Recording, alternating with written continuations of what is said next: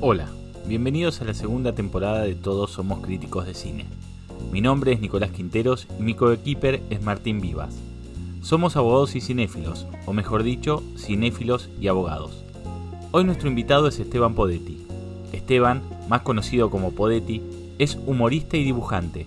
Sus trabajos se encuentran publicados en numerosos medios gráficos y digitales como Fierro, Sex Humor, Clarín y Revista Barcelona como así también en su cuenta de Instagram arroba Podetti99. Nuestro querido François Truffaut decía que todo el mundo tiene dos oficios, el propio y el de crítico de cine. Por eso hoy, con el humorista Esteban Podetti, vamos a hablar de cine. Perdí la capacidad de crítica, digamos. veo, veo una película, me gusta, no me gusta, pero no, no tengo capacidad como ni de analizar ni de entender eh, por qué me gustó. De hecho, este, cada tanto si me dispara una reflexión, una película, pero en general son reflexiones que no tienen nada que ver con el cine en sí, sino con nada, esas, esas cosas que, a uno le disparan. Y, también cada vez veo peor, cada vez soy peor espectador de, cine. Este, creo que bueno, es un fenómeno bastante extendido, me cuesta mucho comprometerme a ver una película. O sea, como que una hora y media, estar una hora y media, dos horas sentado viendo una película, me resulta este, muy difícil encontrar el tiempo y si lo tengo, me resulta difícil encontrar la disposición y la concentración. Eh, ahora hago el esfuerzo igual, ¿eh? como me lo tomo como, no, no, no puede ser, tengo que ver una película entera. Entonces, por ejemplo, ahora estoy viendo una que se llama El Príncipe de la Ciudad de Sidney Lumet, que es encima larguísima, dos horas cuarenta. Eh, entonces la estoy viendo de a pedazos, estoy viendo como si fuera una serie, digamos, cuando puedo, cuando me dejan solo en mi casa, cuando hago este, bicicleta fija y nada. Y debe, ser un horror para, para el director, para, los que están ahí, para, o para mismo para un cinéfilo o un crítico, debe ser, ah, sos un, un desastre como espectador. Digo, prefiero eso antes que nada, qué sé yo. También hay gente que le parece una herejía ver películas en la casa, qué sé yo. O sea, coincido con eso, por ejemplo, de que es mucho mejor si ver una película en el cine. Me parece una experiencia mucho más completa, más, este, más enriquecedora, pero al cine voy nada más que con mis hijos a ver películas de Marvel como el único ritual cinéfilo que tengo desde hace unos años. Y, bueno, este, lo, disfruto mucho, más allá de si la película es buena, si no es buena, este, me gusta mucho sentarme y estar rodeado de, gente y, tener como esa experiencia comunitaria. Eh, por eso la experiencia en sala a veces excede la película en sí. Sí, bueno, pero en la casa también, ¿eh? porque te digo, yo veo la película mientras hago bicicleta fija, o si no, vemos películas con mi mujer a la noche, cuando, cuando se duerme mi nene, más chico, y, nos tomamos un vino y vemos una película. Pero creo que es más, la idea es tener un momento de, relax que de ver una película en sí. De hecho, no me acuerdo casi de las películas que veo, las veo Igual, igual eh, nombraste una película bastante particular, o sea, la película de Lumet no es una película muy, es una gran película, pero no es una película popular. ¿Cómo, llegas a esas películas? ¿Tenés cierta formación? Que, ¿Alguien que te recomienda? Me, aficioné hace unos años a un podcast que se llama eh, The eh, Amazing Colossal Gilbert Gottfried Podcast, eh, que es un, es un stand-upero, un cómico muy gracioso, que hace dúo con un tipo que es, bueno, evidentemente es cinéfilo, crítico de cine, y tiene muchos invitados del mundo del cine de Hollywood, pero es interesante porque en general son como eh, gente que no se la entrevista, tipo viejos actores de carácter, eh, guionistas, productores, cada tanto sale algún, este, alguna estrella tipo, no sé, Malcolm McDowell o Dick Van Dyke, pero en general es gente que, yo no, tenía ni idea de que, de que existía y es muy, es, muy lindo, la verdad, es muy enriquecedor cómo, cómo hablan, aparte, bueno, se recontra, cagan de la risa contando, bueno, anécdotas de, de Orson Welles, de Jim Hackman. Y ahí mencionan mucho esa película. Tienen, tienen como figuritas repetidas que siempre las mencionan, justamente de películas por ahí no tan conocidas. Y bueno, esta le, tenía ganas hace tiempo. Pero bueno, tengo que luchar contra mi propio bodrismo como espectador, que, me cuesta. Ahí vi, varias películas que me recomendabas ahí. Otra se llama The Wicker Man, una película inglesa de, terror de los 60, que me, pareció bastante buena. Y una que me encantó, eh, The, Break, The Breakheart Kid, ¿viste? La, vieja, la de los 70, que después hizo la remake con Ben Stiller, eh, buenísima. Eh, la verdad no, no, no, la vi. Con Civil Shepard, la, chica de Moonlighting, y, y, el otro es este actor que se llama Charles Grodin, que también es como un comediante que creo que se hizo famoso con las películas de Beethoven, la del perro San Bernardo, pero aparecía mucho en las películas así de los 70, ¿viste? Hace un papelito en el, el bebé de Rosemary, es como el, el ginecólogo joven que tiene ella al principio.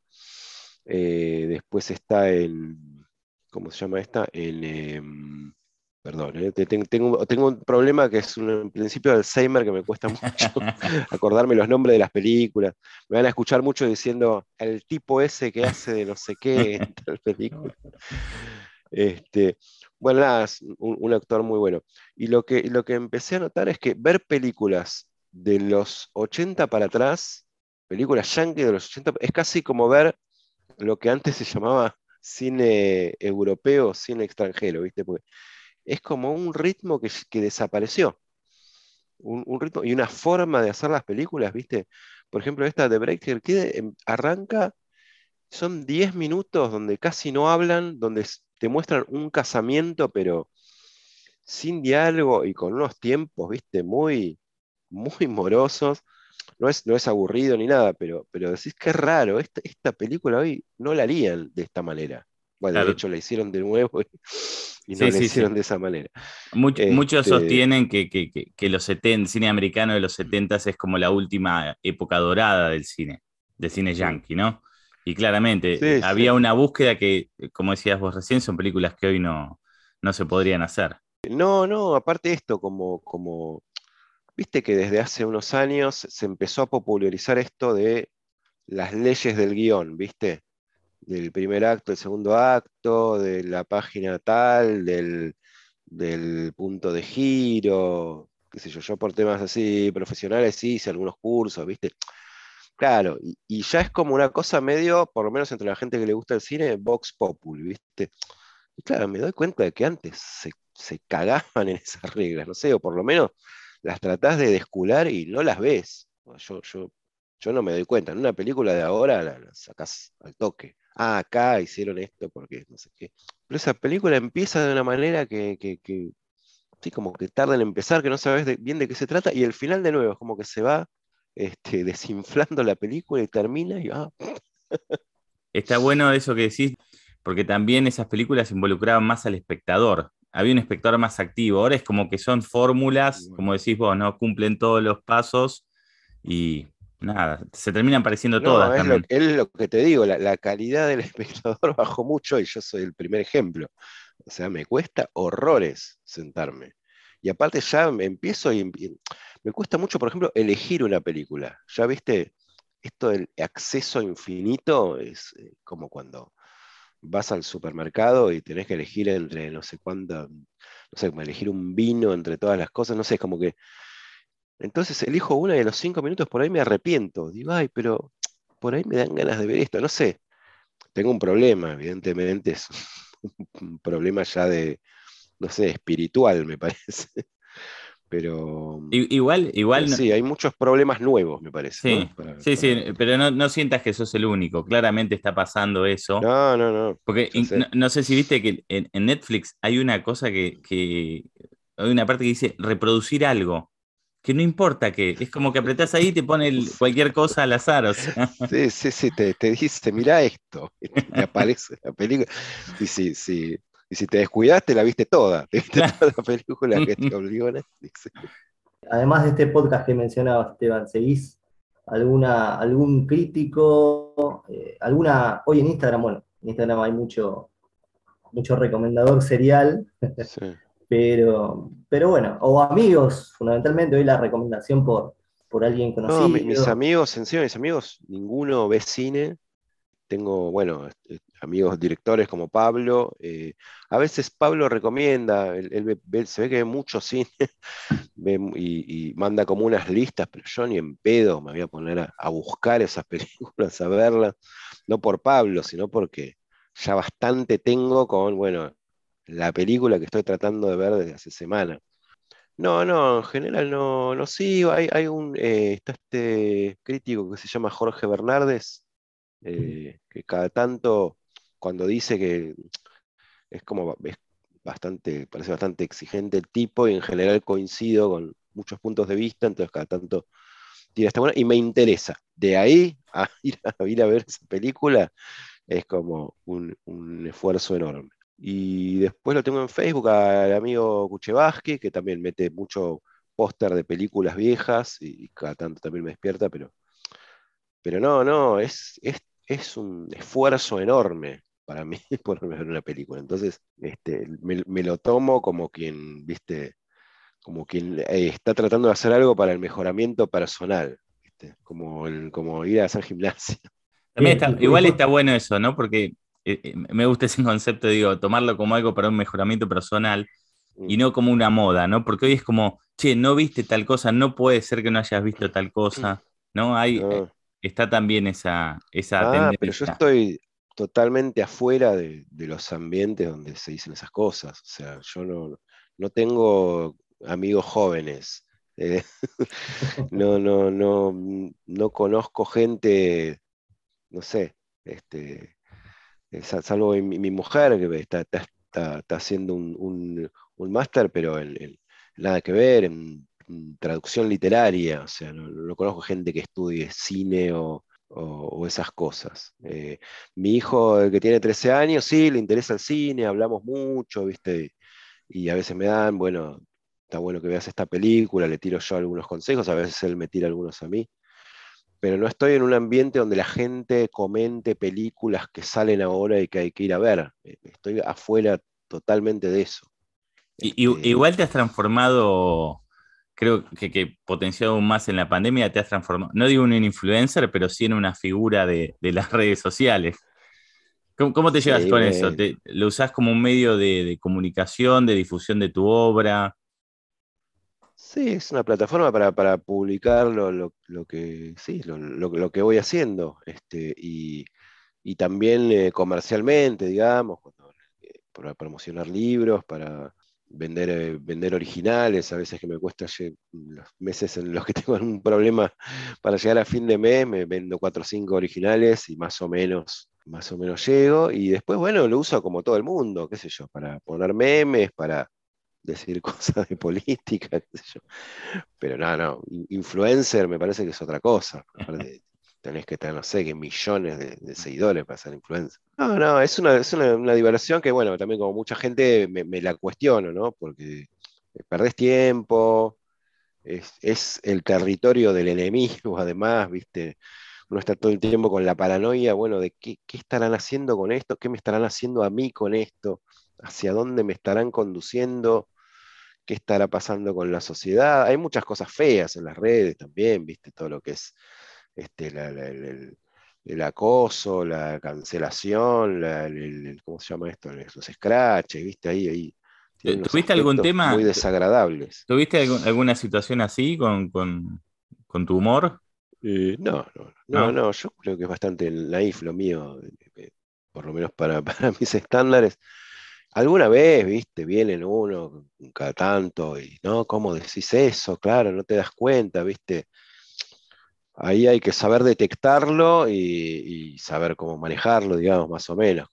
decir, bueno, si yo me hundo con esta persona, como le ha pasado a, tantos amigos, este, nada, no, no salgo más. Mm. Entonces le digo, ah, bueno, buenos días, está bien, puede ser, qué sé yo, chao. O si no, bloqueo directamente y, cortó el tema de raíz. Claro. Este, y, ahí con la, con la, cultura de la cancelación, que, el cine, como otras expresiones artísticas, lo viene padeciendo últimamente, ¿Cómo, ¿cómo, ves el tema? me, parece, me parece una estupidez. O sea, en primer lugar es imposible. O sea, ¿qué es la que, o sea, el, por lo menos el ideal de la cancelación, que es que algo no se consuma más, sería el... y yo creo que eso, a la larga no se puede, porque la obra sigue existiendo, o sea, y más ahora donde, donde está todo el internet, entonces vos podés decir, no, voy a cancelar, no sé, a, a Polanski. Polanski, la gente, las películas que la gente las sigue viendo, eh, lo siguen premiando. Entonces es como una pretensión de poder que es totalmente ilusoria. Y en el peor de los casos, cuando logran algo, es dejar a alguien sin trabajo, que también me parece una, represalia espantosa, nefasta. Y después, bueno, las razones por las que se cancela la gente también me parece la mayoría, el 90%, muy discutible. Después, bueno, si un tipo es un criminal, un violador, bueno, está bien, sí, bueno, pero el tipo tiene que ir en cana, ¿no? no el problema no es este, dejar de ver las películas. Y yo realmente no tengo ningún problema, yo puedo disociar totalmente el, al artista de la obra. Yo ya sé que el artista no es mi amigo, este, no lo tengo porque uno tiene cariño al artista como eso, como autor, pero no, no como ser humano, porque uno no los conoce. Entonces, también las redes los, acercaron, ¿no? Un poco. Esa relación que existía bien distante, ahora las redes fantásticamente, ¿no?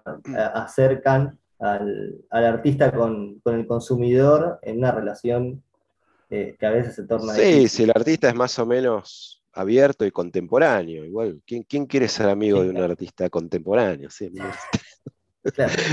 Yo quiero ser amigo del Dante, de Shakespeare. No, el otro día, por ejemplo, leí una nota, igual muy, muy dudosa, como que decían que Melville era un golpeador. Y Melville es uno de los eh, escritores que más me gustan. Primero que, bueno, sí, decía, daba, había unos indicios, viste, en cartas, que eso no, no, había una prueba. Y después me quedé pensando, bueno, Igual nada, a mí me sigue gustando los libros de Moby Dick, no sé. Eh, voy a seguir leyendo los libros de, Melville. No, me produce ningún conflicto moral. O sea, tengo cero problema y me, me llama la atención cuando alguien tiene un conflicto, ¿viste? El, que publica en Facebook dice, uy, qué bajón, me enteré de que el miembro de tal banda hizo esto, ay, este, no sé si seguirlos escuchando. No, no, no le veo ningún sentido. Digo, no, yo lo voy a seguir escuchando. Lo único que falta es que encima que me entero que el tipo hace esto, no lo voy a poder seguir escuchando. Me parece como, como una cosa de autoflagelación. Cuando hablamos con. No se autoflagela por cosas más graves, Cuando hablamos con Gustavo Sala, él dijo una frase que me gustó porque decía, hablando de esto, y, él sacó, habló de Woody Allen y decía, me parece bien que filme, me parece mal que abuse. ¿no? Como que dividir. bueno, obvio. Y ahí en, eh, Sí, sí, sí. Y, ahí ya está otro mundo que es el mundo del, justamente, de la, de la vida personal de los artistas, de la chismografía, que a mí tampoco me interesa tanto, ¿entendés? Además eso, si vos, cuanto vos más ahondás en la vida de una persona, y más cosas horribles vas a encontrar. Es mm. muy raro que vos ahondes y, encuentras que esa persona es cada vez más maravillosa. O sea, es una cosa casi que es inherente al ser humano. O sea, conoces a alguien en su vida social y te va a decir, hola, ¿qué tal? ¿Cómo te va? Muchas gracias, ¿viste? Ah, qué encantador. Bueno, te enterás que un día se puso, le gritó a no sé quién, que otro día dejó el auto mal estacionado, que otro eso, esto, qué sé yo. Bueno, este, también está en uno entender esto y saber, bueno, qué tanto quiero saber del otro, qué tanto quiero saber lo que piensa el otro. No, sé, eso ya, por ahí me estoy yendo muy a, una visión medio, medio, medio cínica del ser humano, pero creo que es un poco así. Tengo una pregunta respecto a, tu trabajo. Si bien decís que tu relación con el cine es así tan dispersa, por, poner una definición. Por decirlo piadosamente. Eh, en, algunas oportunidades, ¿hay alguna influencia del cine en, tu humor? Mira, debe haber, pero no la tengo muy identificada. Em, creo que cuando era más chico sí. Este, bueno, eh, cuando arranqué con las historietas, años, años 90, bueno, uno estaba muy, muy influenciado por, la cultura pop, ¿no? Y, y esto incluía, incluía el cine, ¿no? Este, en esa época yo estaba muy con el, con el cine, el cine clase B, las películas de terror. Durante mi adolescencia, yo fui un consumidor en mi adolescencia y mis primeros 20 consumidor de películas de terror así, este, muy, muy impenitente, iba todas las semanas, aparte todas las semanas se estrenaba una o dos películas de terror. Hubo una especie de periodo de oro y iba a ver todas, eh, había unas buenas, otras, supongo que la mayoría eran malas, ¿no? Pero este, unas buenas, malas, y, me gustaba esto, esto que te digo, este, este ritual. En un momento tuve que abandonar porque empecé a tener eh, pesadillas, de verdad, como, los chicos, y tuve que dejar un poco eso. Y bueno, y eso, eso sí, si ves las historietas que yo hacía al principio en La Fierro, aparece, viste, como yo y, en mis historietas y en las de muchos contemporáneos, ¿no? estas cosas de, este, Godzilla y los zombies, no sé, ese tipo de, figuras muy pop. Eh, eso es lo más obvio, digamos, que, que, después, bueno, nada, sí, eh, creo que tengo influencias de distinto tipo, desde esto, desde, desde enterarme cómo se hace un guion, hasta, bueno, frases, figuras, pero no, te puedo decir algo en concreto que sienta que, se refleje en, los chistes o en las historietas. Porque aparte me parece eh, géneros muy, muy diferentes. Eh, hay, como una especie de cliché que es decir que, la historieta y el cine son artes este, que están emparentados, que, son, que cuentan de la misma manera. Para mí no es así para nada. O sea, yo no estoy de acuerdo. Eh, me parece mal cuando intentan hacerlo, cuando te dicen, no, esta historieta que es como si fueran fotogramas de película, me parece un horror. Y me da mucha bronca también, me, va, mucha bronca.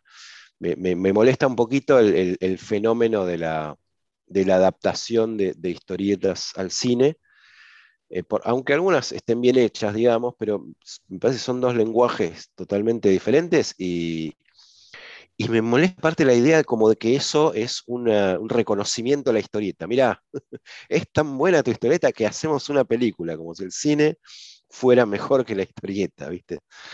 Y incluso de, colegas dicen, no, no, estoy re orgulloso, o no, bueno, qué bueno, va a salir la película de tal personaje.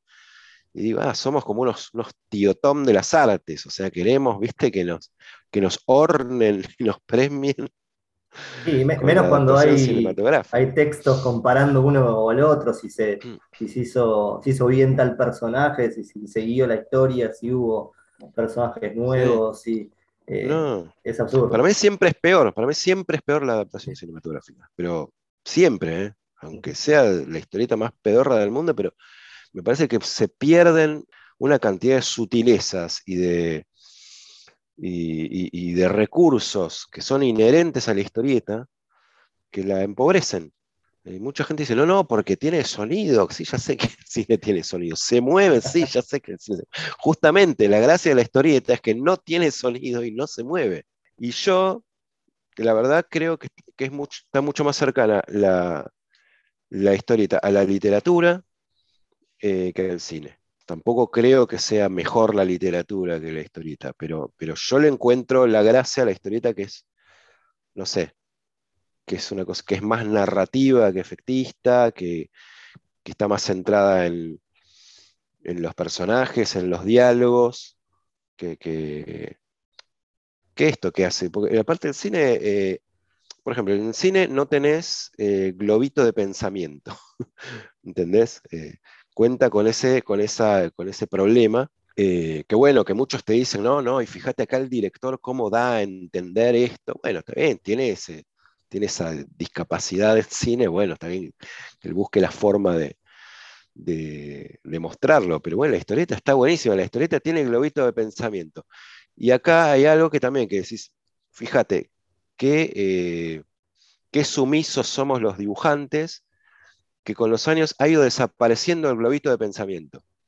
¿Por qué? Yo creo que es porque lo aleja del cine. Eh, porque es por eso, porque no, no, va a ser más fácil eh, que alguien le dé bola a esto si, este, si es más parecido al cine. Entonces, primera víctima, el globito de pensamiento.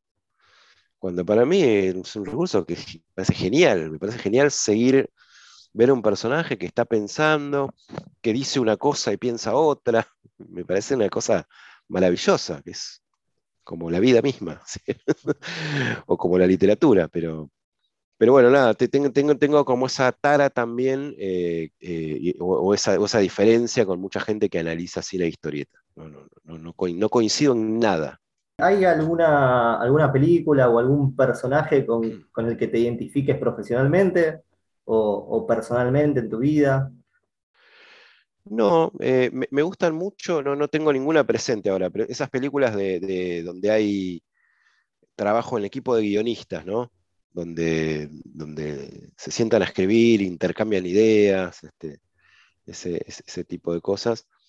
Y personalmente, bueno, me, gusta mucho, el otro día lo pensaba, el, personaje este de Después de Hora, ¿no? El protagonista que, que nada, que el tipo está queriendo zafar, digamos, está queriendo zafar de, de, todos los quilombos que tiene alrededor y llegar a su casa, ¿no? Y, a veces, viste, el vértigo de la vida moderna, viste, te, te, lleva un poco eso. Y, yo me acuerdo de cuando la vi, yo tenía, no sé, 20 años, y lo rejuzgaba el personaje. Decía, ah, pero qué sorete, se le murió la, la piba y lo único que quiere es irse a la mierda. Bueno, nada, ahora es como que lo entiendo mucho más.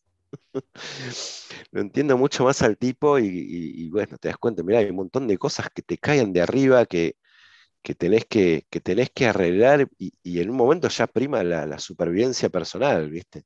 Dices, no, me quiero, me quiero ir de acá. Ese, ese sería por ahí el personaje con el que me identifico en este momento con la comedia como género, ¿cómo te llevas? Y, con los comediantes, si tenés alguno que decís este, que se dice alguno en particular por, por cercanía o por lo que fue. Eh, no, no, comedia. Lo que pasa es que eso se mezcla cine y tele, ¿no? Me parece como que, que, si empezás a enumerar, no, sí.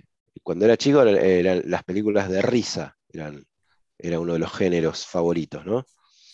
Y yo tenía así a, a, mis, a mis a mi panteón, este, bueno, Jerry Lewis, Danny Kaye, Los Tres Chiflados, por supuesto. El otro día eh, le, hice ver a mi hijo Abbott y Costello contra Frankenstein. Tiene siete años, ¿no? Este, yo dije, uy, se va a revolver. Él se enganchó y a mí me pareció un bodrio. ah, me gustaba más la serie, me parece, que, que las películas. No, me pareció terrible.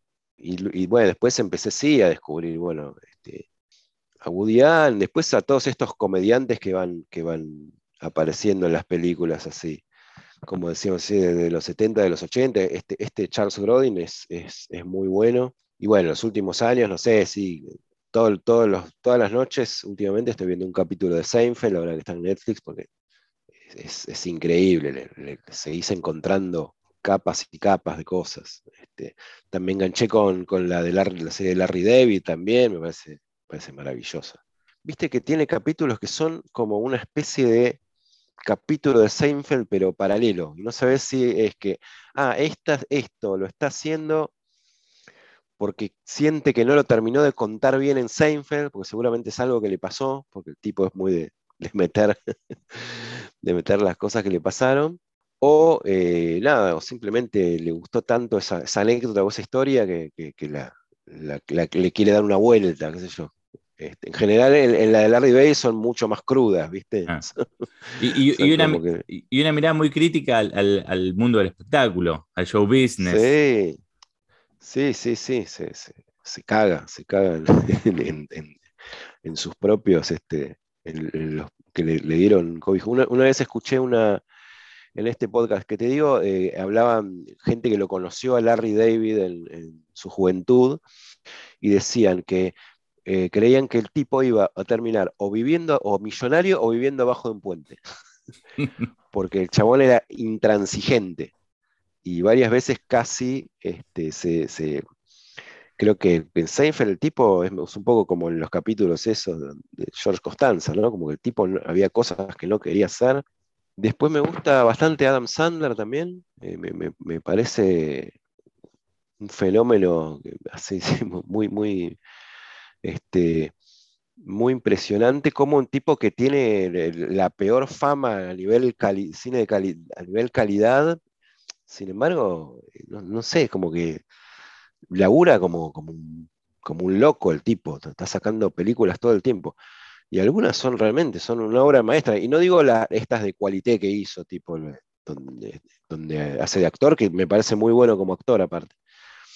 Sino, por ejemplo, las comedias de estas que ni las anuncian, o sea, ni te enterás que existen. Eh, hay, hay, una que me encantó que se llama La Peor Semana, que es la típica película de casamientos, ¿viste? Pero arranca ya con la película como que ya arranca ya empezada la película, ¿viste? Cuando llegas al cine tarde. bueno, me, encanta que el tipo ya, ya empieza en medio de una situación que es un quilombo y no para. Es impresionante. Aparte de la cosa así incorrecta, guaranga que tiene, que me encanta, maravilloso. Así pasaba Esteban Podetti hablando de su particular forma de ver películas, de la relación entre las historietas y el cine y de su admiración por Adam Sandler. De esta manera concluye el primer episodio de la segunda temporada de Todos Somos Críticos de Cine. Gracias por acompañarnos.